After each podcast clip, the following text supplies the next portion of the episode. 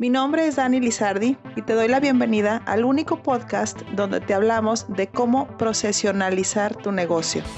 Así es que si tú eres dueño de negocio, empresario, emprendedor o un alto directivo, prepárate para escuchar casos donde los procesos son los protagonistas del éxito. Iniciemos con el...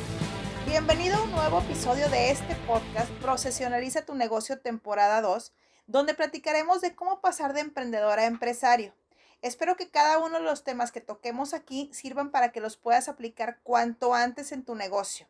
Episodio 9 de 20. Gracias por estar aquí. Comenzamos. ¿Eres de los que quiere tener todo controlado al detalle, que revisa todo lo que se hace en la empresa hasta que se hagan las cosas como tú dices? A esta forma de administrar se llama micromanagement y no es para sentirte orgulloso. Este control tiene una connotación negativa y ahorita te voy a explicar por qué. Hace poco recibí un comentario en TikTok donde me decían que no se puede delegar si no se confía en el personal. Y cuando no confías en tu personal te lleva a ser micromanagement. Y tienen razón. Micromanagement significa administrar excesivamente los detalles y esto jamás te dará la oportunidad de soltar para que puedas convertirte en empresario. Ser un emprendedor que se centra excesivamente en los detalles puede afectar terriblemente a tu negocio, no estoy exagerando. ¿Por qué? Mira, número uno, no vas a poder soltar. Si tú eres el emprendedor que quiere hacer más negocios, necesitas enfocarte en resultados y dejar de lado cómo es que llegaron ahí. Número dos, limitas la creatividad y la capacidad. Porque decirle a la gente cómo tiene que hacer las cosas todo el tiempo deja de lado la posibilidad de que había un mejor camino. Número tres, afectas la seguridad en las personas. Si te la pasas criticando o corrigiendo las formas, puede que generes hasta cierto temor e inseguridad en la gente al punto de cuestionarse si se está haciendo bien o mal su trabajo. Y número cuatro, adiós innovación. Si siempre se hace todo a tu modo y escuchas poco las propuestas de mejora de los demás, vas a desmotivar la, la innovación, segurito. Entonces, ¿cómo puedes corregirlo o evitarlo?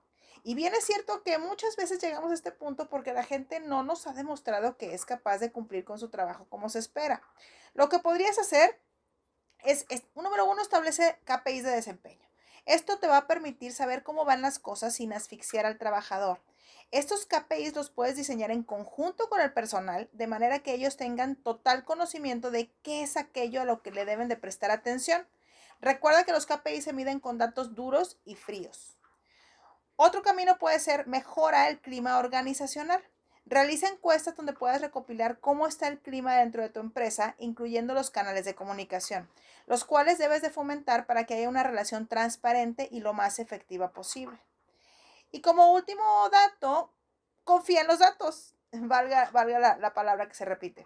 Incentiva la autogestión y autonomía de los trabajadores. Esto se convierte en delegar y supervisar mediante reportes donde deberás de confiar en los datos.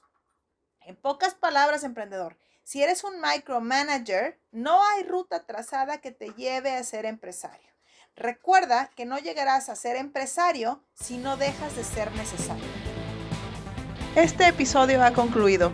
Ayúdame a compartirlo para llegar a más dueños de negocio y déjame tus comentarios en nuestra cuenta de Instagram arroba metodiamx. Recuerda que un negocio sin procesos es un hobby nos vemos en el siguiente. Saludos.